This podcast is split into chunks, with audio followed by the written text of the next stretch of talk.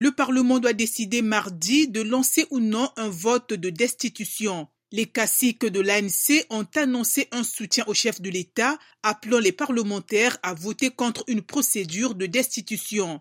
L'ANC étant largement majoritaire au Parlement, la procédure a peu de chances d'aboutir. La décision du Parlement va intervenir trois jours avant la conférence de l'ANC qui doit élire son prochain leader et potentiel futur chef de l'État si le parti remporte les élections générales de 2024. Les députés du parti ont désigné M. Ramaphosa candidat avec une large avance pour la présidence du parti.